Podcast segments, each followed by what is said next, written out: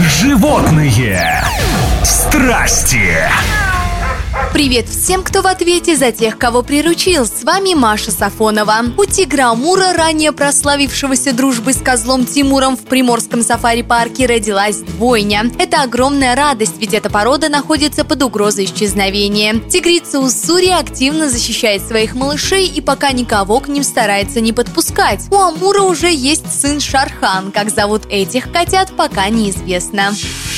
Свердловской области супружеская пара открыла приют для больных лошадей. За старыми породами и животными с травмами и болезнями нужен особый уход. В условиях дикой природы им угрожает опасность. Елена и Сергей взяли это на себя. Под их опекой уже 14 животных.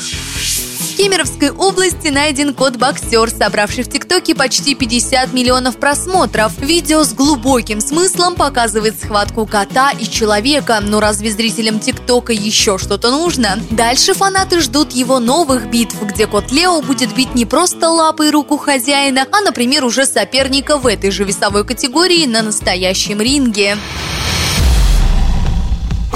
Животные страсти.